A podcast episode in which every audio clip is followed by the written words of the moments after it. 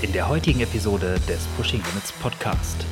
Ich meine, ich habe damals begonnen mit dem Podcast, da war ich Vollzeit berufstätig und habe das in meiner Freizeit gemacht. Ich hatte am Anfang wirklich Probleme, meine Stimme selber zu hören. Das hat echt gedauert, ja. Und irgendwann, ich glaube ab Folge 5 oder 6, habe ich mich dann wirklich dazu durchgerungen, die Folge auch komplett anzuhören. Die Liebe zum Sport, Liebe zum Informationen transportieren und äh, das war die Hauptantriebsfehler. Ich bin echt nervös, du. Yo, herzlich willkommen zu einer neuen Episode des Pushing Limits Podcast. Wir geben hier weiter Gas und heute mal ein etwas anderer Gesprächspartner, mit dem Niklas sich unterhalten hat, denn der liebe Marco ist zu Gast bei uns im Podcast. Und Niklas und Marco, die Rede ist von Marco Sommer, haben über den Triathlon-Podcast gesprochen. Denn Marco ist sowas wie der äh, Gottvater der Triathlon-Podcasts hier im deutschen Bereich. Seit 2013 macht er den Triathlon-Podcast und sowohl Niklas als auch ich waren schon bei ihm zu Gast für eine Episode. Und nun haben wir die Rollen mal umgedreht und Marco hat sich bei uns für unseren Podcast hier mit Niklas unterhalten. Die beiden reden über das Thema Podcasting natürlich, über die Nervosität, die da manchmal so aufkommt, je nachdem, was für Gesprächspartner man so auf der anderen Seite sitzen hat, was einen überhaupt motiviert, sowas zu machen und einen Podcast aufzunehmen und das mit der Welt zu teilen und so weiter und so fort. Ich freue mich, dass Marco jetzt auch mal bei uns hier im Podcast äh, auftaucht und so ein bisschen von sich erzählt. Denn Marco hat zumindest aus meiner Sicht so eine der wärmsten Stimmen, die man sich so vorstellen kann. Und ich höre ihm auch gerne zu und das vermittelt einem irgendwie immer direkt so ein wohliges Gefühl, wenn man seine Stimme hört, finde ich. Von daher, ich halte jetzt hier meine Klappe. Wie immer, das Intro ist vorbei. Auf geht's mit dem Podcast verkehrte Welt heute im Podcast bei uns. Ähm, ich spreche mit einem, der normalerweise selber der Gastgeber ist und sich Leute zum Quatschen einlädt. Ähm, Marco Sommer vom Triathlon Podcast. Ich freue mich sehr, dass das klappt. Grüß dich, Niklas. Hey, vielen, vielen Dank für die Einladung. Freut mich mega. Und ich muss ja, ehrlich, sehr gerne. Ich bin echt nervös, du. Äh, gibt, glaube ich, gar keinen Grund dafür, weil wir quatschen ja, ähm, wir kennen uns ja schon länger. Ich äh, war auch schon mal bei dir im Podcast und so. Ähm, aber warum bist du nervös? Warum? Na, deswegen, weil ich halt nicht so häufig Interviews gebe oder noch nicht so oft die Gelegenheit dazu gehabt habe. Deswegen. Ist dann äh, für dich lieber die andere Seite äh, angenehmer oder ähm, fühlst du dich da wohler, kann man das so sagen? Ah, das ist so die Komfortzone mittlerweile geworden, ja. Also das letzte Interview, das ich gegeben habe, ist ein Jahr her bei den Jungs von Ausdauerwelt und seitdem ja mehr so im Bereich Print, aber jetzt weniger Voice. Deswegen freut mich mega. Ja, ich bin, ich freue mich auch auf das Gespräch. Ähm, ich habe gerade schon gesagt, als wir uns Hallo gesagt haben, das ist immer so eine so ein beruhigender Moment, wenn man deine Stimme hört. Die hat so diesen äh, angenehmen Klang, dass man der einfach gerne zuhört. Und ich glaube, genauso soll es auch sein in einem äh, in einem Podcast, wenn man das als Anbieter sozusagen betreibt. Ich habe mir gerade noch meinen Kaffee geschnappt und äh, in der Situation habe ich gedacht, trinkt man in der Podcast-Aufnahme? Also Essen mit Schmatzen ist ja immer ein bisschen schlecht, aber ich habe jetzt einfach meinen Kaffee in der Hand und würde da zwischendurch mal den einen oder anderen Schluck nehmen und ich versuche auch nicht zu schlürfen. Aber welche Prinzipien hast du, wenn du einen Podcast aufnimmst? Also hast du irgendwie Verhaltensregeln für dich festgelegt? Also Essen und Trinken ist äh, normalerweise tabu bei mir. Äh, das tue ich nicht, weil, nee, das wäre ja zu, zu laissez-faire, glaube ich. Ich stelle meinen Kaffee wieder weg. nee, kannst du ruhig machen, ja. jeder, jeder hat seinen eigenen Style, aber äh, ich, ich bin, wenn man doch ab und zu trinke ich mal einen Schluck, wenn ich, wenn ich richtig, wenn ich richtig durstig bin oder einen trockenen Mund habe, dann schalte ich aber auch das Mikrofon dann auf lautlos, also das, so dass man es in der Aufnahme gar nicht hört. Äh, ansonsten oberstes äh, Gebot bei mir ist, der Gast ist King. Und das heißt, ich bin weniger der Typ, der sich so in den Vordergrund stellt, sondern möchte, dass der Gast die meiste Redezeit hat. Das habe ich mir von Anfang an auf die Fahne geschrieben.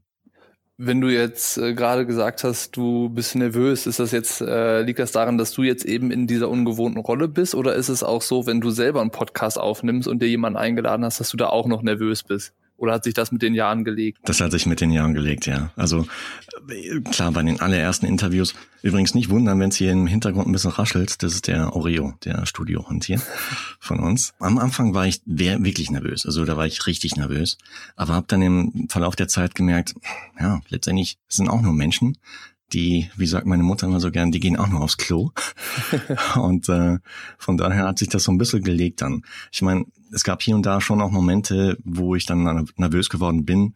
Zum Beispiel Selfish Night einmal, als äh, ich einen Interviewtermin hatte mit äh, Fares Al-Sultan. Und äh, da war ich echt nervös, ja. Zumal ich auch erst eine halbe Stunde vorher begonnen habe, mir so ein paar Fragen einfallen zu lassen. Mhm, vorher hatte ich immer ein Brett vom Kopf und so die letzte halbe Stunde davor habe ich mich dann fokussiert da dran gesetzt und dann ein bisschen so einen Fahrplan überlegt. Und dann, dann klopft es an der Tür und dann steht er vor dir und dann so, hey, ich bin der Fares. Hey, yo, alles klar. Aber wie äußert sich dann Nervosität? Dann dachte ich mir, okay, geht klar, brauchst keinen Schiss haben. Äh, das willst du jetzt genau wissen, oder wie? Ja, ist es dann so, dass du ähm, dann da sitzt und irgendwie plötzlich fehlen dir die Worte oder du kommst nicht mehr auf die Gedanken, die du dir vorher gemacht hast? Oder ist es ähm, eher so eine innerliche Unruhe? Weißt du, also man, man ist es ja von ja. sich selber vielleicht gewohnt, dass man merkt, okay, ich fühle mich gerade vielleicht in der Situation nicht so wohl, ich bin aufgeregt, aber die Leute einem gegenüber mhm. checken das halt gar nicht. Die realisieren das gar nicht, dass man nervös ist. Wie ist mhm. es bei dir? Äh, bei mir ist so eine erhöhte Grundanspannung. Also eine, normalerweise bei Interviews so eine gewisse Grundanspannung ist immer dabei. Aber wenn, wenn ich mal richtig nervös bin, dann ist die äh, doppelt und dreifach so erhöht. Und äh, ja. Aber wie gesagt, also mittlerweile hat sich das echt gelegt und ich bin auch heute eigentlich nach sechs, knapp sieben Jahren Podcasting bin ich eigentlich fast gar nicht mehr nervös. Es sei denn, man wird halt interviewt, so wie heute. Dann erzähl doch noch mal äh, deine Geschichte, wie du zum Podcasten gekommen bist. Also du hast es gerade gesagt, sechs, sieben Jahre bist du jetzt schon dabei. So im deutschsprachigen ähm, Triathlon-Raum auf jeden Fall als der erste, also zumindest der erste, der mir bekannt war, der dieses Format gestartet äh, hat. Äh, und erst in den letzten Jahren sind dann äh, da neue Formate dazugekommen. Da können wir auch noch drüber quatschen nachher. Aber vielleicht erstmal so ein bisschen ja. deine Story und wie du auf die Idee gekommen bist, wie das Ganze angefangen hat und so weiter und so fort. Ja, long story short, weil ich könnte echt stundenlang drüber reden. Mm, letztendlich war es halt so, ich bin seit 2007 selbst Triathlet, habe ähm, 2007 mein erstes Rennen bestritten und ja, so im, im Zuge dessen hat man sich natürlich informiert, hey, was gibt's an Equipment, wie trainiert man richtig, wie ernährt man sich auch richtig, solche Sachen. Und dann hat sich auch gesteigert über olympische Distanz bis hin zu Ironman 2011 in Frankfurt. Und ja, so gerade im Hinblick auf, auf Frankfurt, da wurden auch Smartphones immer beliebter und da habe ich mal, ich glaube 2011, äh, 2010 habe ich selbst mein eigenes oder mein erstes Smartphone bekommen. Und ähm, da hat man dann auch irgendwann so die diese Podcast-App entdeckt für sich. Und äh, ich hatte damals einen ziemlich langen Weg zur Arbeit, ungefähr eine Stunde One-Way äh, per Auto. Und irgendwann hatte ich echt die Schnauze voll von dem Radioprogramm, jeden Tag das äh, dasselbe Gedudel. Und ähm, habe dann diese, diese Podcast-App halt für mich entdeckt und bin dann auf, das, auf der Suche nach dem Keyword Triathlon auf äh, Competitor Radio gestoßen, im Format von Bob Babbitt und Paul Huttle damals. Und ähm, die im Prinzip, ja, Profis. Oh, hier, lass mal. Der Studiohund oh. macht Ärger. Ja, der wollte gerade hier auf mich auf sich aufmerksam machen hier. Ähm, wenn er sprechen würde, würde er sagen, hey, was machst du da? mm, also Paul und Bob haben letztendlich halt Profi-Triathleten zu Wort kommen lassen, so deren Stories halt ein bisschen beleuchtet, aber nicht nur Profis, sondern auch hm, Age-Grupper ein bisschen. Und äh, zu dem Zeitpunkt waren so aus europäischer Sicht, ich glaube Rasmus Henning aus Dänemark war damals mal zu Gast, habe ich gehört. Jan Frodeno war ebenfalls zu Gast. Und dann irgendwann hatte ich so auf der Autofahrt einen Geistesblitz, hm, eigentlich ein geiles Format. Gibt sowas auch in Deutsch? Und dann habe ich mich am Abend an den Rechner gesetzt, ein bisschen gegoogelt und gab es noch nicht zu dem Zeitpunkt. Dann habe ich mich halt im zweiten Schritt schlau gemacht, wie macht man einen Podcast was braucht man dafür, wie funktioniert das Ganze. Und er hat mich dann letztendlich so in die Technik reingedrillt, um dann 20, Ende 2012 damit zu beginnen also mit den ersten Aufnahmen. Ich habe damals dann noch äh, mal nachgefragt in der deutschen Profiszene, ob es Bedarf dafür geben würde oder Interesse dazu geben würde. Und ähm, gab's, weil relativ schnell kam positives Feedback zurück. Und dann habe ich dann halt gestartet. Hast du dir eigentlich dann so die ersten Folgen nochmal genau. angehört? Also so, dass du, äh, keine Ahnung, in so einem Anflug von Nostalgie gesagt hast, jetzt muss ich mir nochmal die ersten Folgen anhören und hast festgestellt, das war ja schon ganz gut oder hast vielleicht auch festgestellt, so boah, müsste ich oder könnte ich die Gespräche heute nochmal führen, dann würde ich einiges anders machen. Oder hast du gesagt, so, nee, ich möchte mich selber bitte nicht nochmal hören? Das ist eigentlich lustig, weil jetzt haben wir die ersten fünf Aufnahmen habe ich ich, ich wusste, wann ich welche Passage verhauen habe. Das hatte ich mir notiert während des Gesprächs. Habe dann diese Passagen rausgenommen, aber habe mir die kompletten Gespräche nicht mehr angehört, weil ich hatte am Anfang wirklich Probleme, meine Stimme selber zu hören. Das hat echt gedauert, ja. Und irgendwann, ich glaube, ab Folge fünf oder sechs habe ich mich dann wirklich dazu durchgerungen, die Folge auch komplett anzuhören. Und habe dann festgestellt, oh Backe, echt, was, was laberst du da manchmal für einen Stuss, ja? Und und wie, wie häufig du Ams hast und was weiß ich nicht alles, ja. Und das, das fiel mir echt schwer. Das war echt ein Lernprozess. Wahnsinn. Und, Aber ein wichtiger Prozess eigentlich, ne? dass man das ähm, mal sich selber so ins, ins Gedächtnis ruft und auch selber feststellt, äh, ich mache da was ja. und wenn ich mich damit auseinandersetze, gefällt's mir vielleicht gar nicht. Also eben mit diesen äh, M's, die du angesprochen hast, oder weiß ich nicht, äh, an manchen Punkten nicht einzuhaken und nachzufragen oder solche Sachen. Ja ich kann das gut nachvollziehen, dass das äh, eigentlich eine unangenehme Sache ist, sich mit seiner eigenen Arbeit irgendwie auseinanderzusetzen. Vor allen Dingen, weil du dafür auch total die Perspektive wechseln musst. Du hast ja irgendwie das Gespräch geführt, so wie du es gut findest und gerne gemacht hast. Ja. Und dann musst du aber selber plötzlich kritisch mit dir sein. Hast du auch Leute, die dir hilfreiches Feedback geben, also wo du vielleicht eben das mal nicht schaffst, die Perspektive zu wechseln, wo du dann sagst, hey, hörst dir mal bitte an, was meinst du? Wie findest du das? Sicher klar. Also meine meine Frau, die habe ich damals gebeten, sich das anzuhören. Die meinte, ja, ist doch prima, geht doch. Und meine Kids waren damals noch zu jung, zu jung denen habe ich das nicht vorgespielt. Die hören sich das mittlerweile an. Und die finden es auch wie, mein Gott, Papa, du hast am Anfang wirklich ein bisschen komisch geklungen. Aber ja, wie gesagt, das war echt ein Lernprozess und es war auch ein wichtiger Lernprozess, weil man hat selber so, eine, so einen Eindruck, einen eigenen Eindruck von seiner Stimme gehabt und wurde dann überrascht, oh Backe, so klinge ich ja gar nicht, ja. Aber mittlerweile höre ich mich eigentlich ganz gern. Also ich komme mit der Stimme jetzt klar. Ja, kann ich nur bestätigen. Also das ist tatsächlich, wie ich am Anfang schon meinte, man hat immer so ein bisschen, man, man kommt in so eine gemütliche Stimmung. Also das äh, ist zumindest so bei mir, wenn ich dann deinen Podcast höre. Das ist so ein das hat so eine entspannte Wirkung auf einen. Also das äh, beim, bei manchen Leuten ist es ja auch so, da kannst du die Stimme gar nicht hören oder gar nicht vertragen. Äh, dann musst du dich wirklich auf den Inhalt konzentrieren ja. und zu sagen, ich mich interessiert, worum es da geht. Aber die, eigentlich geht dir die Stimme auf den Sack und ähm, ja. das ist bei dir definitiv äh, nicht so, kann ich sagen. Oh, bin ich erleichtert durch. Welche, welche Herausforderungen hast du so genommen in den Jahren? Also ähm, ich kann ja auch gerne nachher mal so ein bisschen aus unserer Erfahrung plaudern, die wir jetzt so in ich glaube, anderthalb Jahren, die wir jetzt im Podcast machen, gesammelt haben. Ähm, die, da wirst du sicherlich weiter ausholen können. Wie gesagt, du hast sechs, sieben Jahre hinter dir, hast ein Vielfaches von den Folgen aufgenommen, die wir mittlerweile im Angebot haben. Aber was war so, ja. was waren so die wichtigsten Learnings, die du in der Zeit gemacht hast? Um, ähm, mehrere Bereiche. Also erstens Technik hat sich ja massiv verändert seit innerhalb der letzten sieben Jahre. Es gibt heutzutage mehr Tools, gescheitere Tools als damals. Ein Punkt zum Beispiel, ich habe damals, also die ersten zwei Interviews habe ich äh, persönlich geführt im Rahmen der Selfish Night mit äh, Jan Silbersen damals und äh, Lothar Leder. Und äh, riesen, riesen Dankeschön nochmal an Jan Silbersen hier an dieser Stelle, weil ohne Jan gäbe es eigentlich diesen Podcast gar, gar nicht. Weil Jan ist eigentlich dafür verantwortlich, dass er mich dazu motiviert hat, da, da das Ding durchzuziehen. Und äh, weil das sah nämlich am Anfang echt ganz anders aus. Äh, weil wir hatten nämlich die erste Testaufnahme gemacht in Frankfurt City, hatten uns getroffen zum ersten Interviewversuch, sag ich mal. Der ging ein bisschen in die Hose, weil einfach die, die Hintergrundgeräusche zu laut gewesen sind und ich auch echt da einen mir abgestammelt habe. Aber er, er fand das Format cool und hat mir dann eine Chance gegeben im Rahmen der Selfish Night damals 2012 nochmal so, so einen zweiten Versuch mit ihm zu, zu machen und äh, dann auch äh, ja so so Intros gemacht zu manchen Sportlern, zu manchen Pros, die dann letztendlich auch in die Show gekommen sind. Also nochmal riesen Dankeschön an Jan. Technische Art, weil ich meine, ich habe damals begonnen mit dem Podcast, da war ich Vollzeit tätig, ja, also Vollzeit berufstätig und habe das in meiner Freizeit gemacht. Und die meisten Aufnahmen sind dann entstanden durch ja, Ferngespräche, die ich damals aufgezeichnet habe. Es gab damals so eine Art Akustikkoppler, den man an den Rechner äh, angestöpselt hat. Da musste man noch so, ein, so ein uralt Tastentelefon halt mir dann ähm, dazwischen schalten, um dann Telefonat zu führen mit, in dem Fall Sebi Kienle oder Nils Frommholt oder auch ähm, anderen Leuten. Ja, das war immer so ein Lotteriespiel. Du hast im, erst im Nachgang, nach der Aufnahme ge gehört, ist sie gescheit reingekommen, jetzt vom Sound her, oder war sie komplett übersteuert und das war echt immer so ein Glücksspiel. Also da ging auch einiges in die Hose.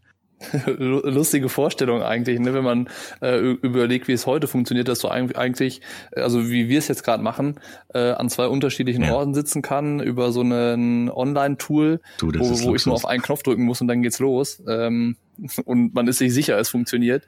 Ja, lustig, äh, was du dann schon hinter dir hast. Also das heutzutage ist wirklich Luxus, ja.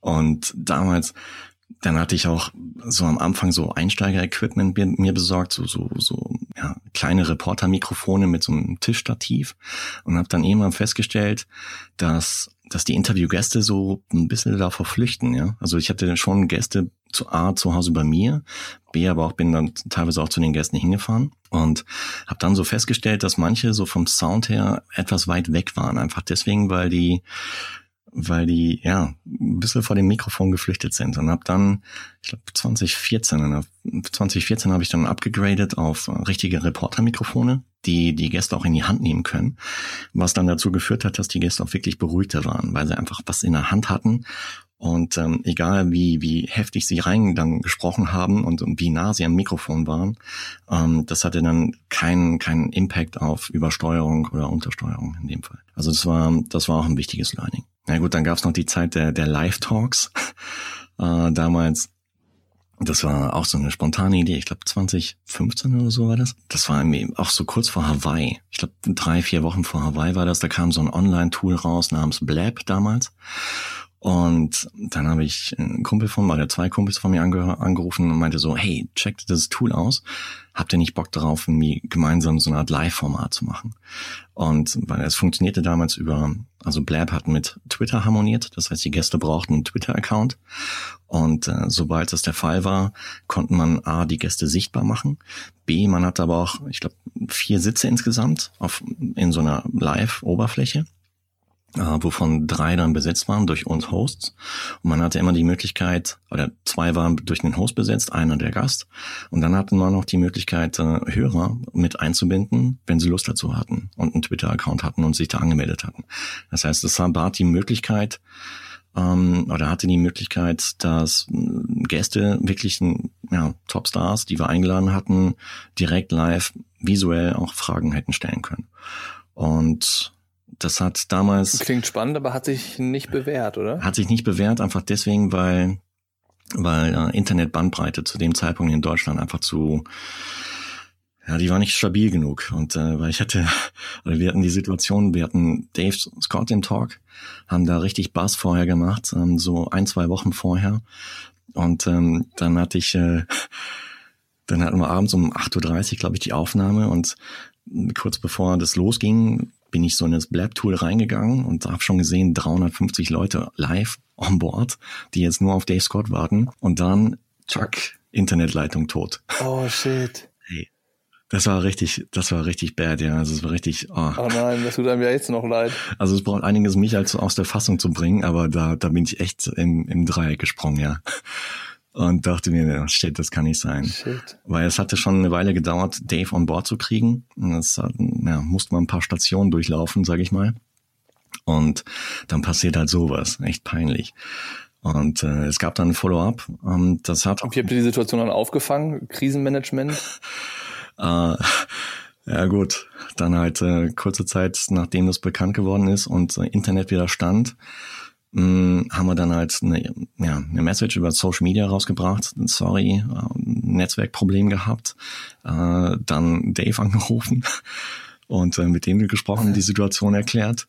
Und äh, der war sehr, sehr verständnisvoll. Also fand es, also der war sehr, sehr, sehr, sehr locker und meinte so, okay, dann machen wir halt einen zweiten Try. Cool. Und äh, der kam dann noch ein paar Wochen später dann zusammen. Aber das Doofe war halt irgendwie, dass, äh, ja, aufgrund dieser Internet, ähm, oder aufgrund des, des schwachen Internetnetzes war natürlich auch dann die, die Voice-Qualität, überhaupt die, die Stream-Qualität halt nicht so klasse. Was dann, weil ich habe dann auch parallel über, über damals Triathlon Live Talk ähm, Podcast-Channel, als auch hier über Triathlon Podcast die, die Live-Talks ähm, quasi veröffentlicht. Und daraus resultieren auch heute einige iTunes-Rezensionen, die sich über den Sound halt beschwert haben. Äh, mittlerweile habe ich die auch aus dem Triathlon Podcast Stream oder aus dem Feed halt gelöscht. Und weil, ja, also das, das war ein Kapitel, was, was von der Idee her gut war, auch vom Inhalt echt gut. Äh, jetzt ohne mich da oder uns da selbst zu loben ähm, hätte Format oder hätte Potenzial gehabt, wenn damals Internet Speed halt deutlich besser gewesen wäre und stabiler Jetzt gewesen ist wäre. Internet Speed ja mittlerweile besser. Ist es nicht irgendwie eine Überlegung wert, das nochmal aufleben zu lassen oder sagst du vom äh, Aufwand? Ich meine, einen Podcast an sich zu organisieren und den vorzubereiten, den aufzuzeichnen, den nachzubearbeiten, hochzuladen, zu verbreiten, das ist ja schon Arbeit. Äh, und ich vermute mal, so ein Live-Ding, das ist einfach nochmal mit einem Ticken mehr Aufwand verbunden, weil diese technische Komponente halt dann nochmal diese immense Rolle spielt. Ähm, Hm. aber es ist ein cooles Format. Hättest du nicht Bock, das irgendwie nochmal zu versuchen? Also Lust hätte ich schon dazu. Wobei das auch echt, das war auch, ja, raus aus der Komfortzone, sage ich mal. Weil beim, beim Podcast-Interview, jetzt so wie hier jetzt gerade, ich meine, es wird nicht live aufgezeichnet. Das heißt, man hat auch, wenn man verhauene Passagen hat, wenn der, was weiß ich, Hund bellt oder so, kann man das alles nachträglich noch rausnehmen. Beim Live geht es nicht. Das ist dann wirklich in the moment. Und da musst du wirklich auch dann entsprechend auch vorbereitet sein. Ansonsten stehst du halt wie doof da. Und äh, dementsprechend war es, es war, das war echt äh, abenteuerlich bei mir, weil ich habe das damals bei mir im Flur gemacht am Abend um 8.30 Uhr, hatte so eine mm, so, so ein Hawaii-Bild im Hintergrund auf dem Stuhl platziert und das war dann der sichtbare Bereich. Ich saß auf dem Boden und habe dann vor mir A, den Rechner gehabt und daneben noch einen zweiten Stuhl, wo dann so ein bisschen so so der der Fragenkatalog halt war, so der Fahrplan und äh, habe dann immer so leicht nach links geschielt, um halt äh, zu mich zu orientieren, wo stehen wir denn jetzt gerade.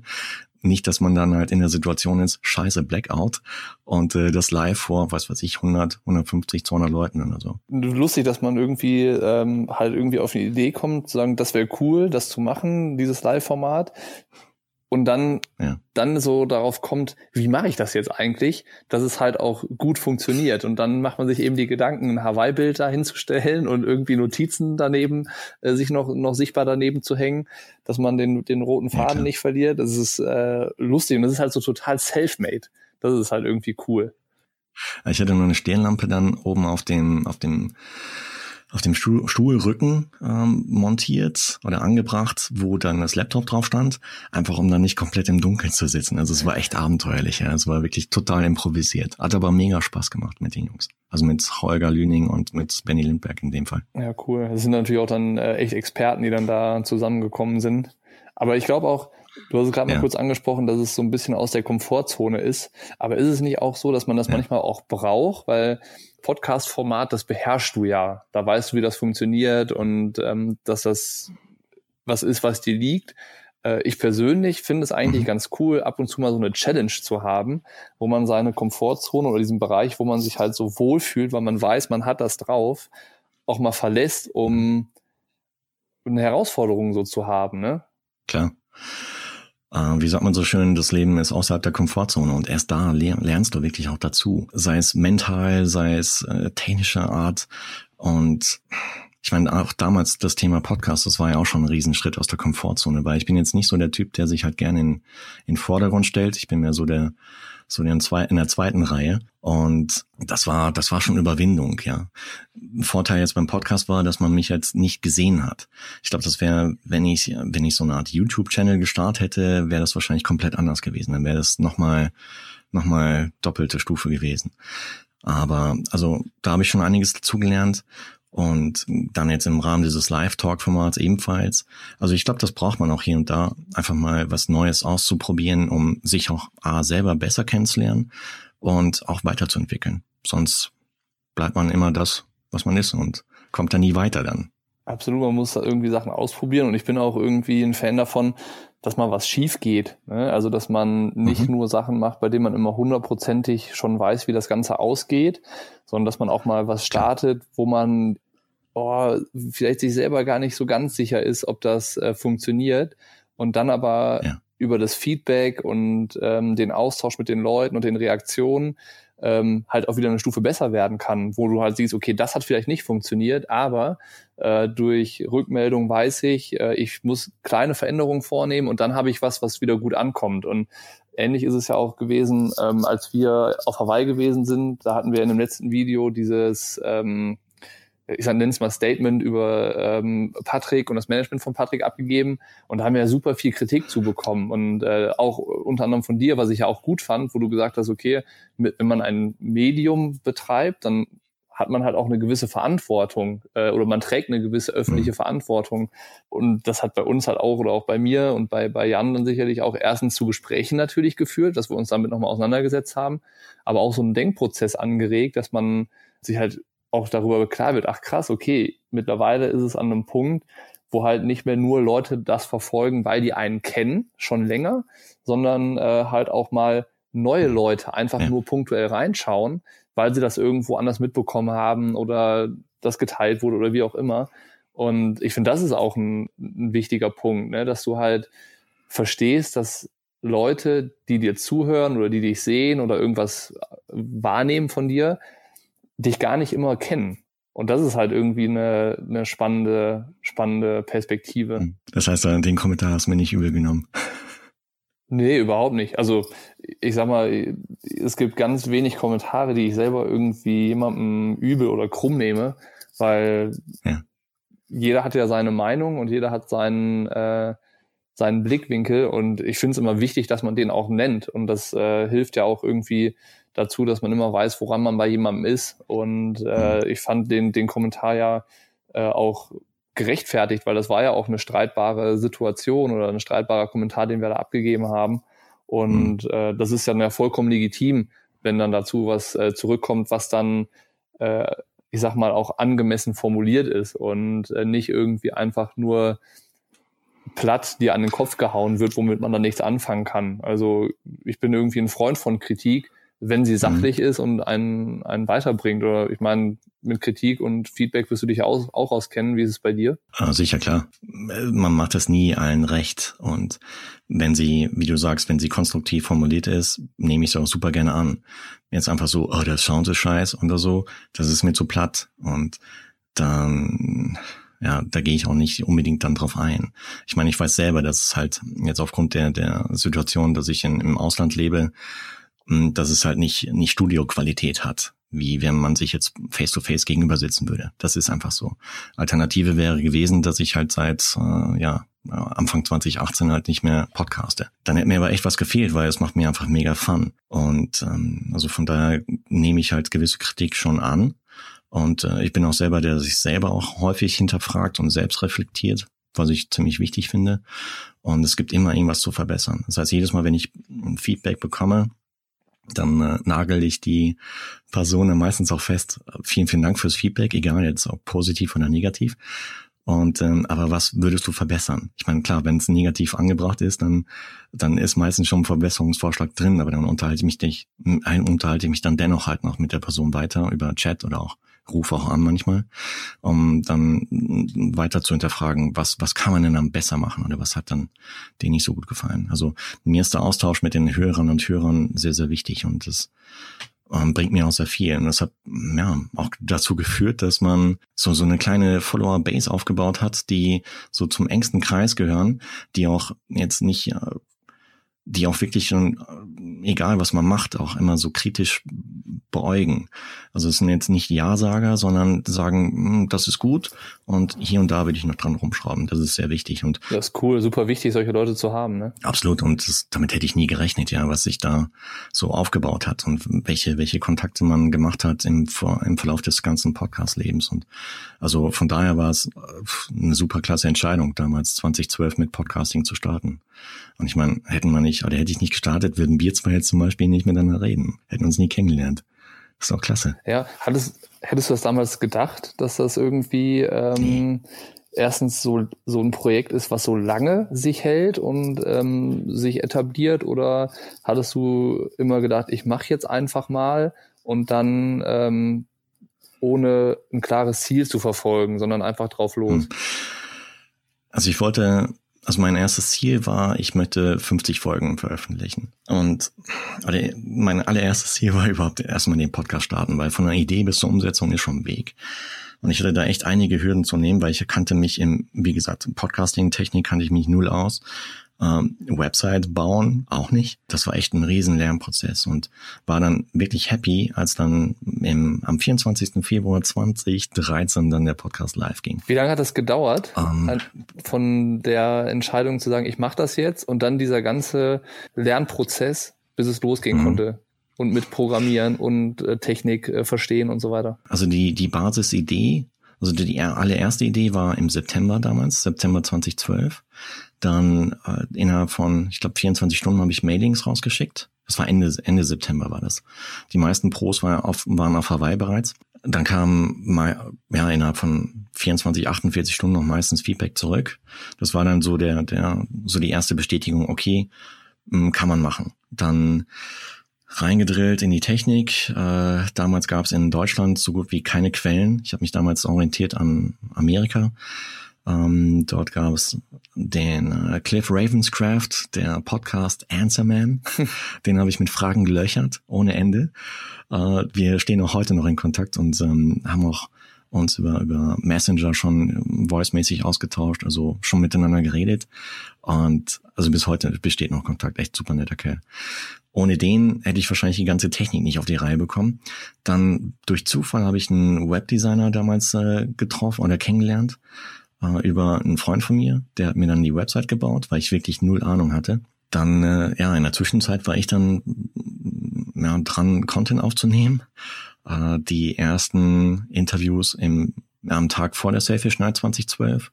Dann hatte ich äh, im Rahmen der Selfish Night damals den Age-Grouper André Heilig kennengelernt. Den hatte ich einfach angesprochen. Und weil ich hatte im Zuge meiner eigenen Triathlon-Laufbahn ihn so ein bisschen verfolgt, weil ich glaube, bei irgendeinem 10-Kilometer-Rennen ist er, das war so eine, so eine zwei Kilometer Runde oder sowas. Fünfmal laufen, da ist er zweimal an mir vorbeigerannt und ich dachte mir, wer zum Geier war das da? und ähm, habe dann in die Ergebnisliste reingeschaut und dann war es er. Hab dann gesehen, er hat noch eine Website, wo er ein bisschen über seinen Weg ähm, da reflektiert und schreibt. Und dann hatte ich ihn, wie gesagt, auf der Selfish Night damals gesehen, hab ihn angesprochen und dann ein paar Wochen später, so kurz nach Weihnachten, war er dann bei mir zu Hause zu einer Aufnahme. Und dann hatte ich noch Aufnahme mit Nils und mit Sebastian, glaube ich. Und ja, so kam dann eins zum anderen und so dass ich dann äh, im Ende Februar 2013 dann mit fünf Folgen gestartet bin und war echt mega happy, als am nächsten Tag ich dann so in die Statistiken reingeschaut habe und 20 Hörer. Cool. 20 Leute, die sich das angehört hatten. Cool. Und dann habe ich damals ein Feedback bekommen von dem Thorsten Radde Ach, krass, von Tree ja. Rating. Äh, der war damals schon aktiv und meinte so, ja, hier Sound ist ein bisschen, mm, aber Format ist gut. Hat mir auch echt super konstruktives Feedback gegeben. Und ja, so ging dann das weiter. Genau, und dann kannst du jetzt äh, da weiter erzählen, wo ich dir vorhin ins äh, Wort gefallen bin.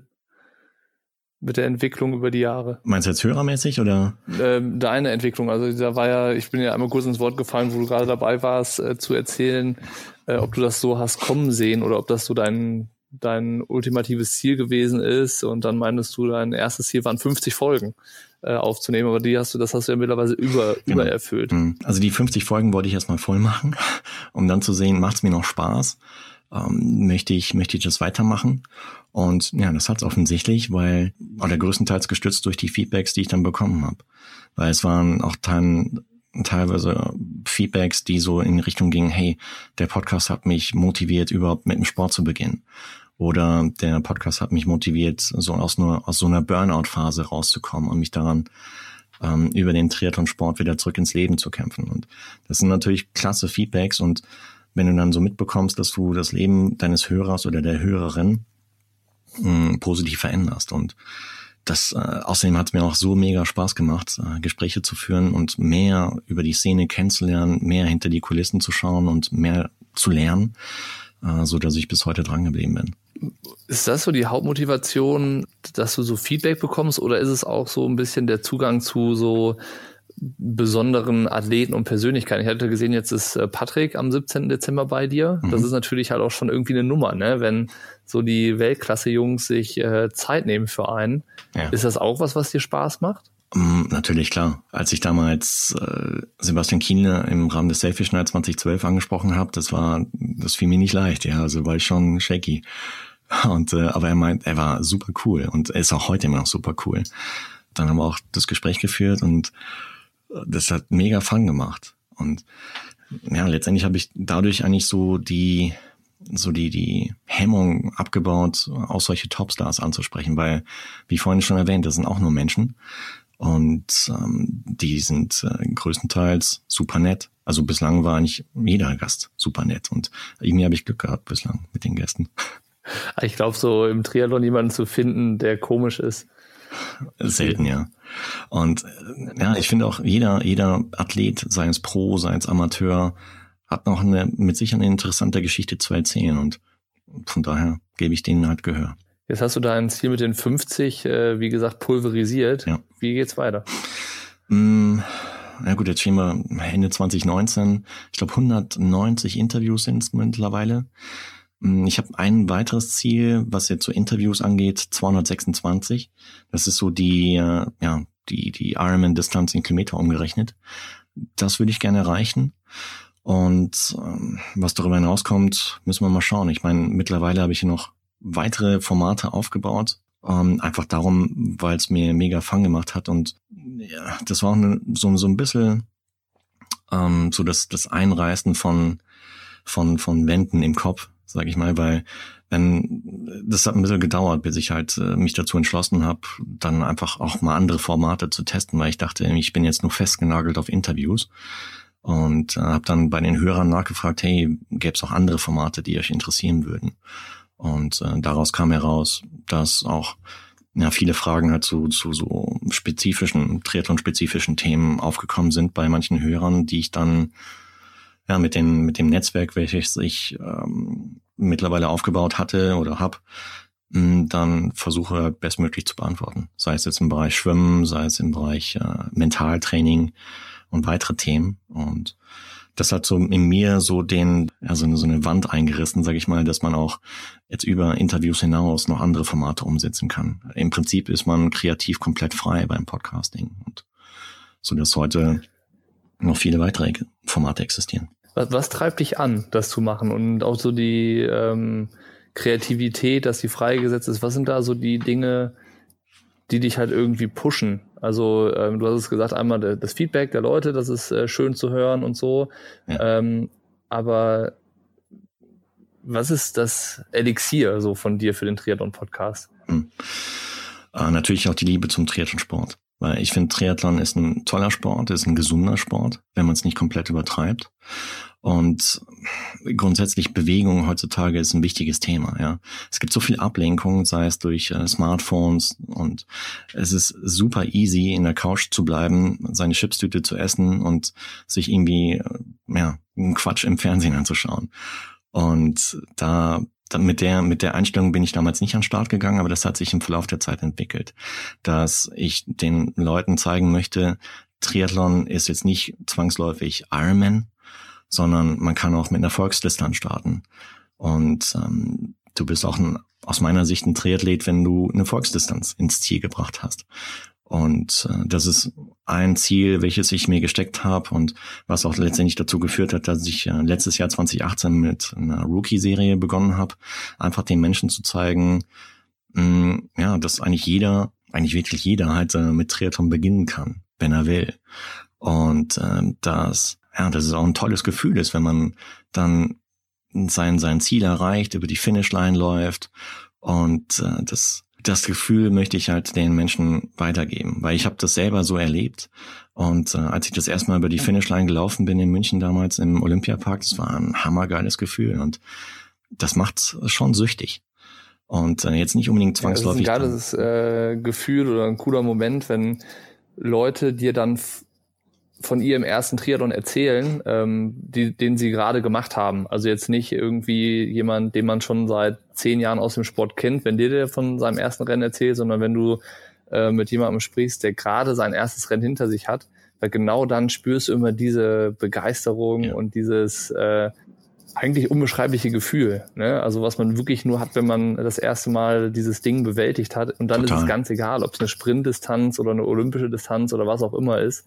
Äh, weil der Zieleinlauf ist dann Zieleinlauf. Und ähm, die Leute, genau. die dir davon berichten, da hast du so richtig diese ehrliche Aufregung und dieses Kribbeln, das äh, spürt man so richtig. Und das ist halt auch irgendwie was, was mir auch nach, weiß ich jetzt, 13, äh, 14 Jahren im Triathlon-Sport immer noch unfassbar viel Freude bereitet, diese Geschichten zu hören von den Leuten. Oder halt auch bei mir immer wieder so ein bisschen dieses Kribbeln wieder hervorruft. Absolut, geht mir auch so.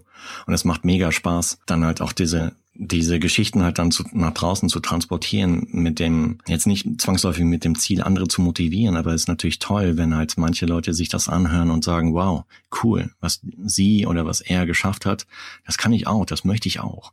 Und aber wirklich fernab von, von, du bist ein Triathlet, wenn du halt äh, die Distanz in X Zeit halt mir runterrockst. Das ist wieder Quatsch, weil letztendlich, es geht um den Spaß am Sport und äh, wenn man das verkrampft sieht, dann bleibt man, glaube ich, nicht so lange dabei, weil Triathlon ist ein ziemlich ehrlicher Sport. Das heißt, wenn du dich darauf vorbereitest, dann kannst du auch ja mit dem rechnen, was du im Vorfeld gesät hast. Und äh, es sei denn, du hast einen Platten oder irgendwas anderes. Aber wenn du dich nicht darauf vorbereitest, dann brauchst du natürlich auch äh, dich nicht wundern, wenn es halt im Rennen ziemlich schwer wird. Aber das machen ja die meisten Rookies heutzutage absolut richtig, dass sie sich schön darauf vorbereiten und äh, dann mit, mit Spaß und Freude an die Sache rangehen und äh, so diese ganze Zeitgedönse halt irgendwie hinten anstellen. Aber da kommen wir eigentlich auch zu einem interessanten Punkt, äh, weil ich glaube, mittlerweile ist die Informationslage oder die Möglichkeiten für Leute, die so neu in dem Sport sind, äh, sich weiß ich nicht, ein Bild zu verschaffen, was muss ich äh, beachten, was sind so die Herausforderungen, die sich ergeben, wo man vielleicht vor ein paar Jahren noch so ein bisschen äh, ins kalte Wasser geworfen wurde, wenn man Triathlon machen möchte. Das ist mittlerweile halt so, du kannst dich echt sehr facettenreich und unterschiedlich äh, vorbereiten auf dieses Abenteuer Triathlon, weil es halt einfach ein krasses Angebot mittlerweile gibt bei YouTube mit Trainingsvideos, dann Podcasts, wo du dir irgendwie Sachen rausziehen kannst. Du kannst unheimlich viel lesen im Internet. Das war vor ein paar Jahren auch noch anders. Und ähm, da, da würde mich noch interessieren, wie das bei dir äh, so als der Vater des deutschen Triathlon-Podcastings ähm, ist. Also es klingt jetzt, klingt jetzt so ein bisschen äh, hoch formuliert, aber im Endeffekt warst du ja nun mal der Erste.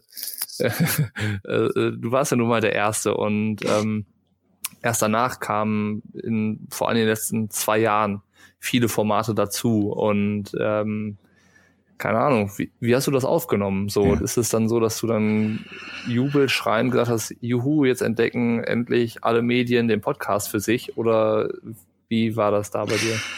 Fairerweise muss man dazu sagen, ich war nicht der Erste. Also es gab vor mir auch noch einen, einen Menschen, einen Age-Grupper, der so seinen Weg zum ersten Ironman äh, so ein bisschen dokumentiert hat.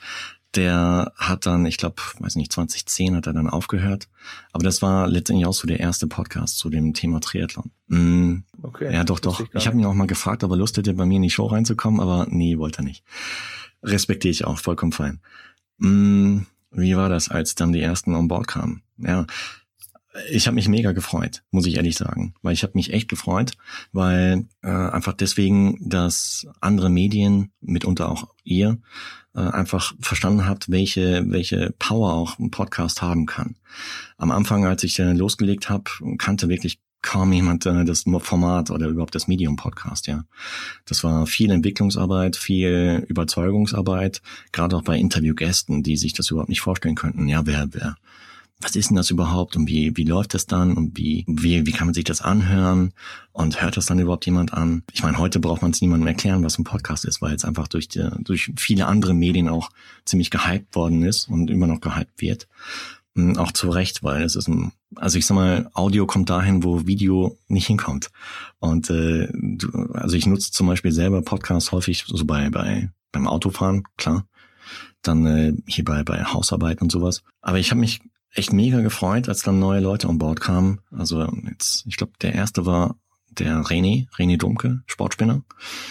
Ähm, hab ihm gratuliert. Dann kamt ihr, glaube ich.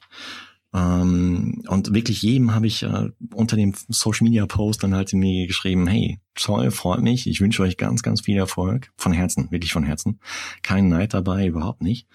Ähm, das kam ein bisschen später dann, muss ich ehrlich gestehen. Aber und mittlerweile sind es ja wirklich endlos viele, also das ist Wahnsinn. Wie, wie war das mit dem Neidfaktor? Ähm, oder wie meinst du das genau? Äh, wie ich das meine, ganz einfach. Und zwar musst du dir vorstellen, du bist so seit fünf, fünf Jahren als Podcaster on board, hast eigentlich den Markt für dich alleine gehabt, ja. und ähm, hast aber nicht viel draus gemacht, wenn ich ehrlich bin. Also ich habe, also ich hätte deutlich mehr machen können, äh, jetzt als was wirtschaftlichen Faktor angeht oder was auch ähm, Formate angeht, ja. Und ähm, habe es aber nicht gemacht, einfach deswegen, weil es auch nicht in mein Lebenskonzept gepasst hat. Einfach deswegen, weil ich äh, Vollzeit berufstätig, äh, Vater von zwei Kids bin und ähm, durch das Podcast dann Podcasting jetzt nicht unbedingt meine Familie so erfahren wollte. Deswegen hat es mich halt ein bisschen zum Nachdenken gebracht, als dann jetzt in dem Fall zum Beispiel ihr äh, relativ schnell äh, riesen Reichweite aufgebaut habt und äh, riesen ja, Impact erschaffen hat, sage ich mal, ähm, was dann in mir so den Gedankengang ins Leben oder überhaupt zum Laufen gebracht hat, wie, oh Mist, Mensch, hättest du doch und warum hast nicht? Und bliblablub und warum kriegen die das jetzt und da schon wieder ein Sponsor an Bord und sowas. Jetzt kennen wir uns auch, also, wir zwei. Wie lange war dieser Prozess bei dir, dass also dieser Neid entwickelt sich oder man hat dieses komische Gefühl dann? Wie bist du damit umgegangen? Ja, ziemlich ehrlich. Also äh, klar, ich habe es halt äh, erstmal selber realisiert, so nach dem Motto, Mensch, bei denen gelingt alles und mir nicht. Oder jetzt gehen alle der Hörer dahin und nicht mehr zu mir.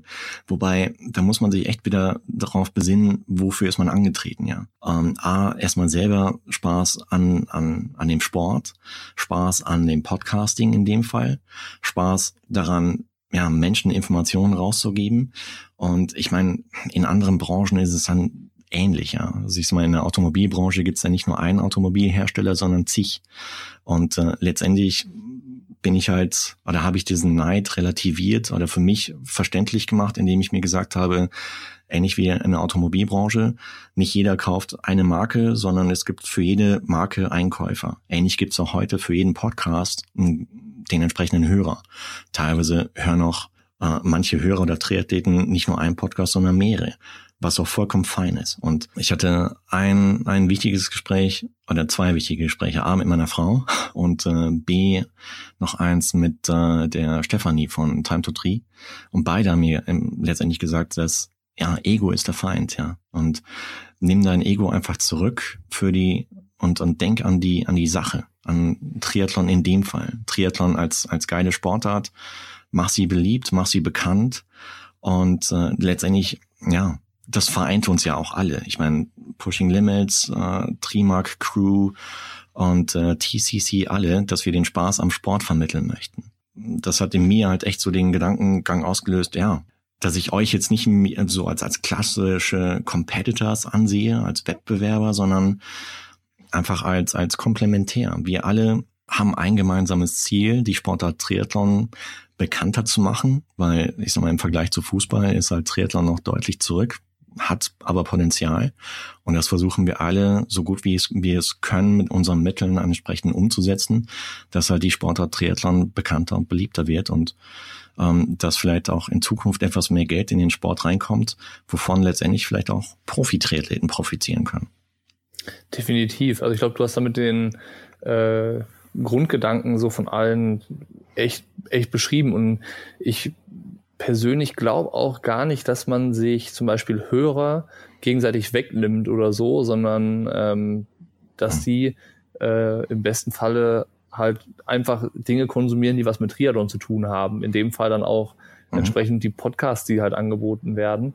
Und äh, das würde ich, glaube ich, äh, genauso auch unterschreiben, wie du es gesagt hast, dass man sich eigentlich mit dem, wenn man etwas inhaltlich tut, nur helfen kann gegenseitig. Und ähm, Richtig. Ich, weiß ich nicht, ich habe da auch nur gute Erfahrungen bisher mitgemacht. Also die Beispiel, bestes Beispiel ist sicherlich die Kinotour, die wir mit der TCC zusammen gemacht haben, wo ich mit Nick unterwegs gewesen bin dass äh, die mhm. Leute haben das auch gar nicht mehr so ganz äh, klar trennen können, was ist jetzt Pushing Limits, was ist TCC, sondern da ging es halt einfach um einen gemeinsamen Abend der Triathlon-Szene, so in der Stadt irgendwie mit Leuten aus deiner Hut sozusagen, äh, wo man zusammengekommen ja. ist und einen Abend verbracht hatte und der Sport hat einen zusammengebracht und wir konnten das irgendwie über unsere unterschiedlichen Plattformen und Kanäle halt irgendwie nach außen tragen und die Leute haben davon mitbekommen und sind dann gekommen. Und äh, ich würde mir teilweise sogar noch wünschen, dass man hier und da häufiger mal Dinge zusammen macht, so auch formatübergreifend oder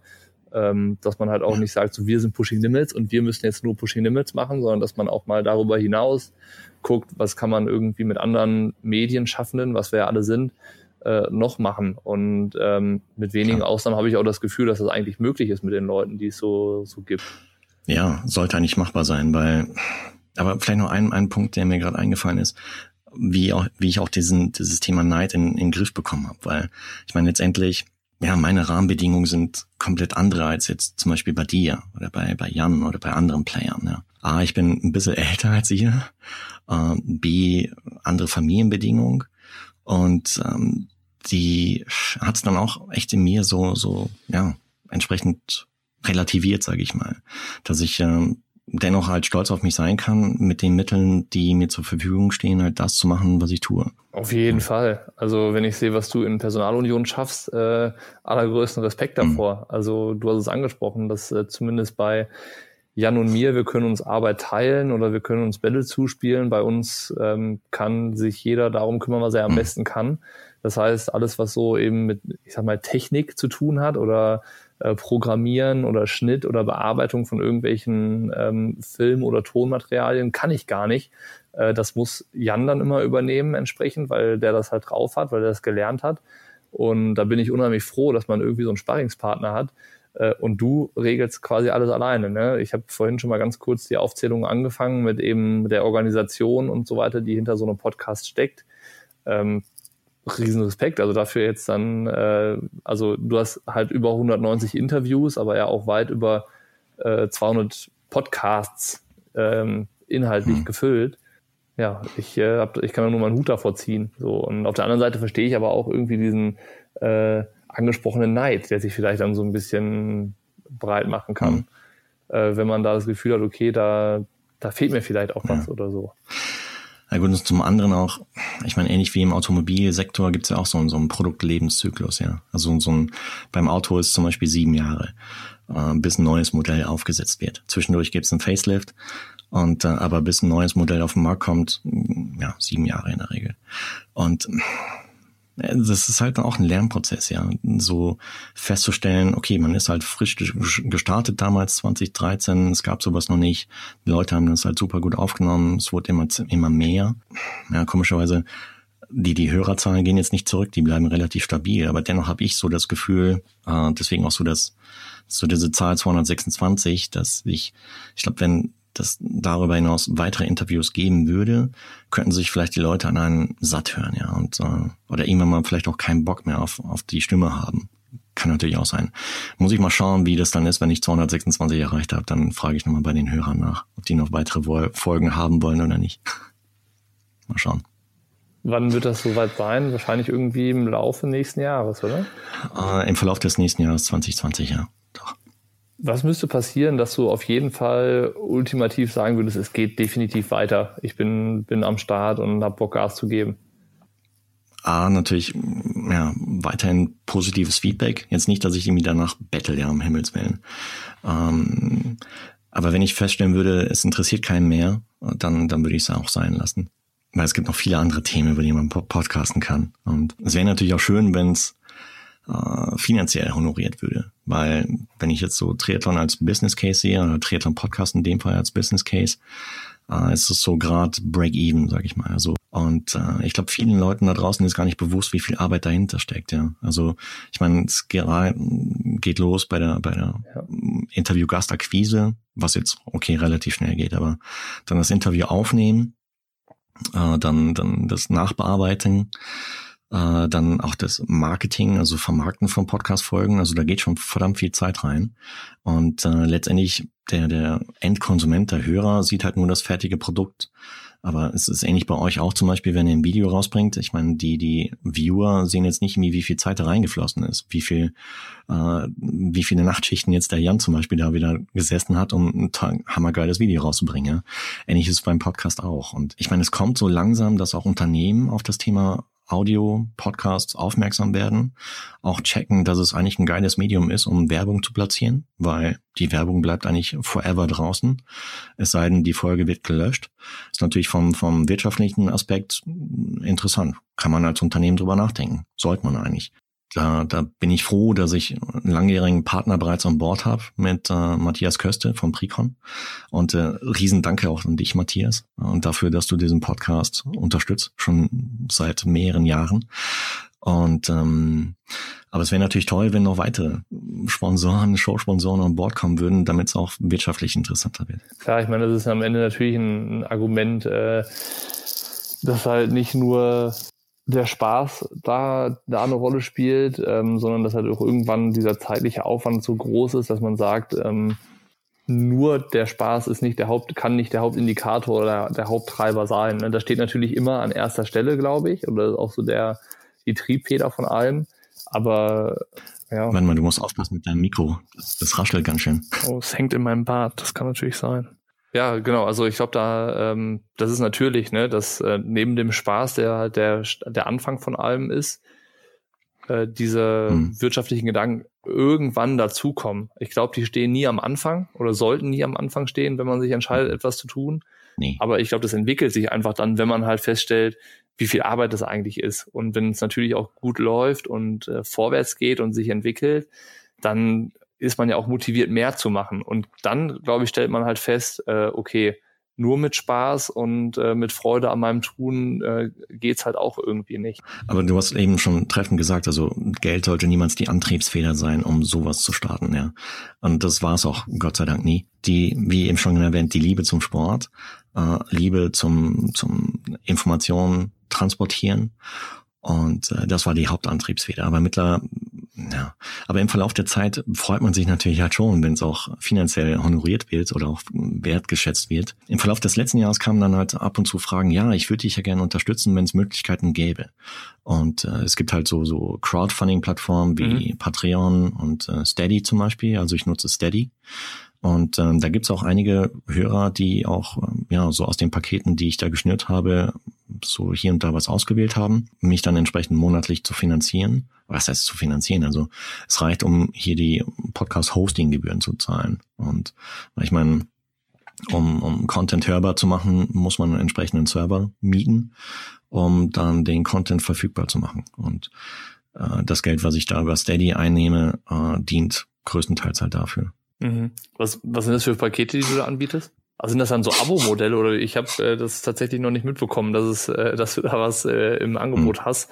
Äh, und äh, du kannst, es soll jetzt, äh, ist natürlich auch Werbung für dich jetzt in dem Fall, aber mich interessiert es tatsächlich ja. selber, weil es natürlich eine interessante Frage ist. Ne? Äh, wie machst du ähm, ein Business draus? So, das ist natürlich äh, eine legitime Perspektive und das interessiert ja. mich einfach.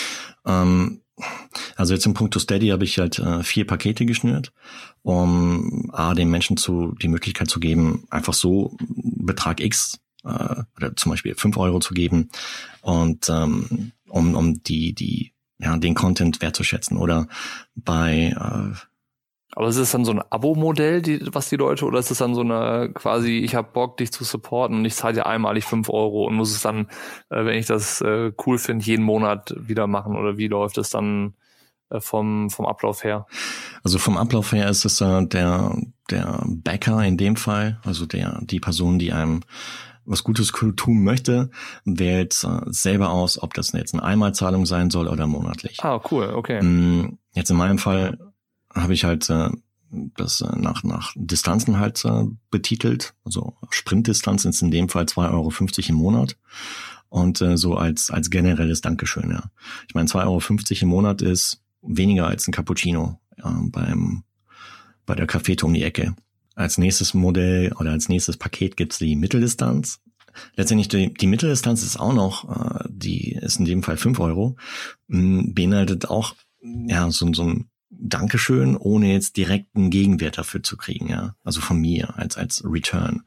Äh, ich mache es aber dennoch, dass ich halt äh, die, die Person, die äh, grundsätzlich halt über Steady mich unterstützen, dass ich die benenne im Podcast, wenn es gewünscht ist. Und ähm, dann arbeite ich an einem Buch, äh, an einem Buch zu den Erlebnissen, Anekdoten, die ich im Rahmen der letzten sechs, sieben Jahre Podcasting oder Triathlon Podcasts so gesammelt habe. Ähm, wann es genau rauskommen wird, ursprünglich war es geplant für 2019. Äh, jetzt muss ich ehrlicherweise gestehen, ich bin kein, kein Schreiber, kein Buchautor. Äh, muss noch irgendwie einen Weg finden, wie ich das auf die Reihe bekomme, so dass es auf jeden Fall 2020 am Markt kommt. Äh, weil es gibt echt viele, viele Anekdoten, äh, viele lustige. Und äh, sowohl über mich als auch über manche Gäste, sobald sie ihr Einverständnis dazu geben, wenn ich es dann geschrieben habe, die bekommst natürlich dann mal auf den Tisch. Ähm, übrigens, ich, ich wusste gar nicht, dass du bei unserer ersten Aufnahme, dass du da ein bisschen beschickert warst, du. Ja, das war ja auch der Grund, warum ich nachher äh, mein, nicht mein Einverständnis gegeben habe, diese Folge zu veröffentlichen. Aber das war sicherlich auch so ein Moment, wie wir es äh, schon kurz hatten. Äh, die Leute einem gegenüber checken das dann vielleicht gar nicht, aber man selber merkt halt, boah, das ist nicht so cool, wie ich mir das vorgestellt habe oder wie ich äh, das gerne hätte. Und ähm, ja, das war ja, ja auch, ich, das war 2013 vor der Selfie-Schneid, meine ich. Und ähm, ja, oder 14 oder so, auf jeden Fall echt lustig. Ja, ja, und dann, du hattest dann auch mir dann ja zurückgespielt. Ich merke das gar nicht so richtig, aber ich hatte halt den Podcast dann nochmal so reingehört und das war ja, weil ich vorher ich weiß noch genau, wie das zustande gekommen ist. Ich saß mit dem Jan Raphael zusammen an der Hotelbar äh, und wir haben halt dann da gesagt, so, okay, wir trinken noch ein, zwei Bier und dann mache ich den Podcast und dann fahre ich mit Keule zusammen zu Selfish Night. Dann hat das aber mit dem Podcast mhm. bei dir so lange gedauert, weil Michael Rählert vor mir dran war. Und der hat irgendwie ja, genau. länger geplaudert, als es ursprünglich geplant gewesen ist. Und dementsprechend länger saß ich, saß ich auch an der Hotelbar. Und ähm, hatte dann äh, irgendwie ja, dann wie gesagt die paar Bierchen äh, im Kopf und habe dann einfach mit etwas Verzug und äh, Verspätung den Podcast mit dir aufgenommen und habe halt dann später gedacht, boah, äh, lass uns das lieber nochmal neu machen. Und haben wir dann ja, glaube ich, auch mit, mhm. ich weiß, einige Monate später, oder ich weiß gar nicht, ob es dann wirklich ein Jahr später bei der Selfish Night nochmal gewesen ist. Ähm, ja, es war ein Jahr später. Ja, und da kam ich dann tatsächlich ohne Barbesuch und ähm, der war dann auch äh, sofort freigegeben. Ja, aber ja, auch eine mhm. lustige Anekdote. Ähm, und wahrscheinlich würde ich heute auch aber tatsächlich gemerkt, entspannter. Du. Ja, ja, gut. äh, aber äh, he heute wäre ich wahrscheinlich auch entspannter, würde ich damit entspannter umgehen. Aber das war 2013, da war ich 23 und irgendwie noch total frisch und hatte keine Ahnung so richtig und ähm, deshalb vielleicht auch so ein bisschen übersensibel. Mittlerweile ist es wahrscheinlich so ein bisschen mhm. abgeklärter und dann sagst du ja komm, mach einfach, hau raus. Ähm, aber ja, äh, auch eine lustige Erfahrung und auch eine schöne Anekdote, die man so mal wieder erzählen kann eigentlich. Genau. Ja, und davon gibt es echt einige, äh, die ich so im Verlauf der letzten Jahre gesammelt habe bin ich gespannt, wann das Buch dann erscheint. Da muss auf jeden Fall rechtzeitig ja. Bescheid sagen, aber du gibst bestimmt auch als Hörbuch dann. Wird es auf jeden Fall als Hörbuch geben. Klar, sicher. Hallo. Selbstverständlich. sehr schön, sehr schön. Ähm, genau. Was sind noch so ähm, ein Wunsch, den du für, für deinen Triathlon-Podcast hast, so für die, für die Zukunft, die jetzt, die jetzt dann kommt? Oder ein Wunschgast? Oder sagst du so, jetzt ähm, da bist du eigentlich so, dass du schon mit allen mal gesprochen hast? Oder gibt es noch jemanden, den du dir mal wünschen würdest? Mm, ich habe neulich Feedback bekommen, hey Marco, bei dir sind wenig Frauen on board. Uh, sowohl in der Rookie-Serie als auch in den anderen Formaten, in Interviewformaten. Uh, ja, stimmt. Und uh, ich würde super gern mit Laura Philipp mal ein Interview machen, mit äh, Daniela Bleimehl ähm, mit äh, Nikola Spierig habe ich bereits gesprochen im Rahmen von Tri-Circuit. Und äh, aber mit der würde ich auch nochmal gern sprechen nach äh, Olympia 2020 vielleicht, wenn sie es schafft, dorthin zu kommen. Ich weiß nicht, ob sie, sich, ob sie schon qualifiziert hat oder nicht, aber super Persönlichkeit, super interessant. Und ähm, es gibt viele Gäste, ja, so die also die Liste ist äh, gut gefüllt. Ähm, hängt manchmal davon ab, wann die Kandidatinnen oder Kandidaten auch Zeit haben. Äh, das respektiere ich natürlich auch und habe auch die Erfahrung gemacht, und das sage ich ja meistens den Gästen, für jedes Interview gibt es auch seine Zeit. Und äh, es gibt äh, bei manchen ähm, ist zwischen Erstansprache und Aufnahme ein Zeitraum von zwei Jahren manchmal auch. Da bin ich auch sehr geduldig. Und ähm, wie gesagt, also für jedes Interview gibt es seine Zeit und ähm, was ich, was mir nicht so wichtig ist, was ich aber manchmal auch den, den gerade den Profi-Triathleten vermitteln muss, ist, dass äh, ein Gastauftritt bei mir im Triathlon-Podcast nicht äh, gekoppelt ist an Erfolgen. Mhm Weil manchmal höre ich auch, ja, aber ich muss erstmal das und das Rennen gewinnen und ein tolles Resultat haben, damit ich dann bei dir in die Show komme. Ist nicht so wichtig, echt nicht. Ähm, ganz im Gegenteil, weil das ist eigentlich dann eine entsprechende eine interessante Komponente, äh, die man auch dann über die man auch sprechen kann, ähm, weil ja wie wie geht man mit Misserfolg um oder mit äh, Rennen, die nicht so gut gelaufen sind oder mit Situationen, wo es als gerade als Triathlon-Profi vielleicht nicht so rund läuft. Ähm, das ist das macht die die Triathlon-Profis, die ansonsten ja ziemlich hoch oben liegen jetzt vom Level her, macht es einfach noch menschlicher ja und zeigt uns Hörern uns Normalos dass es auch nur Menschen sind, die auch ihre Probleme haben, vielleicht anders gelagerte, aber ja, dass es halt Menschen sind. Und das war vielleicht auch damals auch so ein Antrieb, ähm, so das Leben der Profis ein bisschen darzustellen, wie es wirklich ist und auch den Profs eine, eine Plattform zu bieten, einfach mehr über sich zu erzählen, wenn sie es wollen. Ähm, einfach, dass, dass diese, diese Verherrlichung des Profilebens ein bisschen relativiert wird, weil klar, wenn man so Top of the Pops ist, dann ist es als Profi toll. Aber es gibt auch viele Pros, die, die jetzt nicht jedes Rennen gewinnen, aber dennoch am Ball bleiben und äh, die verdienen höchsten Respekt, ja. Also, die, gehen mit Sicherheit äh, häufig so, ja, wortwörtlich durch die Scheiße quasi und äh, wissen nicht, wie sie am Ende des Monats vielleicht ihre Rechnung bezahlen sollen. Ähm, das äh, sollte sich jeder von uns mal bewusst machen, dass äh, es dennoch halt viele, viele Herzblut-Pros gibt, die wirklich unseren Respekt dafür verdienen, dass sie es halt machen und durchziehen. Und äh, genau deswegen bin ich auch äh, froh, dass es den Triathlon-Podcast gibt, der halt genau das hm. Thema so beleuchtet, mal, also den Triathlon-Profi halt nicht als Maschine, sondern auch so als Mensch zu zeigen oder halt äh, auch die Rookies und was du sonst alles so machst. Also ich bin da äh, großer Fan davon und ich hoffe auch, dass es äh, über die 226 Folgen hinaus weitergeht. Ich bin gespannt, was noch so kommt. Mhm. Äh, lass uns an der Stelle, glaube ich, einen Punkt machen, weil über den Triathlon-Podcast äh, von dir und deine Herangehensweise und deine Motivation und deine Challenges und deine schönen und schwierigen Momente relativ viel gesagt wurde, was, was ich spannend finde. Das war, war mal die Perspektive, die ich mir so ein bisschen erhofft habe. Weil, wie gesagt, man hört dich ja immer nur als mhm. Gastgeber und äh, den Gastgeber mal ein bisschen kennenzulernen. Das fand ich auch spannend und äh, vielen Dank dafür.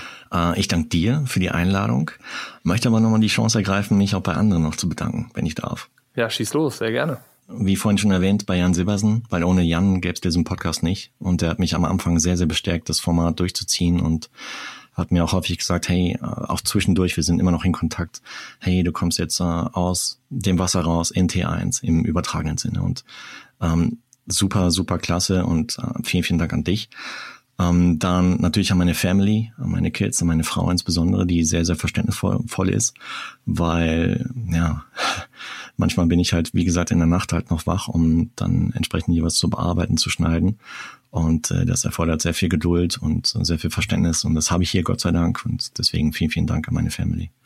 Dann natürlich auch an, an Matthias Köste und an alle bisherigen Showsponsoren im Triathlon Podcast. Vielen Dank. An die Interviewgäste, die bislang an Bord waren, ebenfalls. Klasse. Vielen Dank, dass ihr eure Geschichte geteilt habt. Und dann natürlich ganz wichtig auch allen Hörerinnen und Hörern da draußen, weil es macht immer Spaß zu sehen, dass der Podcast auch gehört wird. Ähm, vielleicht ein Appell noch, äh, seid nicht scheu und äh, gebt mir Feedback. Schreibt mich an über Social Media oder lasst vielleicht auch oder hinterlasst vielleicht auch eine Bewertung auf, auf iTunes, auf Apple Podcast. Darüber freue ich mich immer tierisch, weil so das Thema Podcast ist manchmal ein bisschen, ja, so mit sich selber sprechen oder mit der Wand hier sprechen, weil man nie direkt den, den direkten Kontakt hat zum Hörer.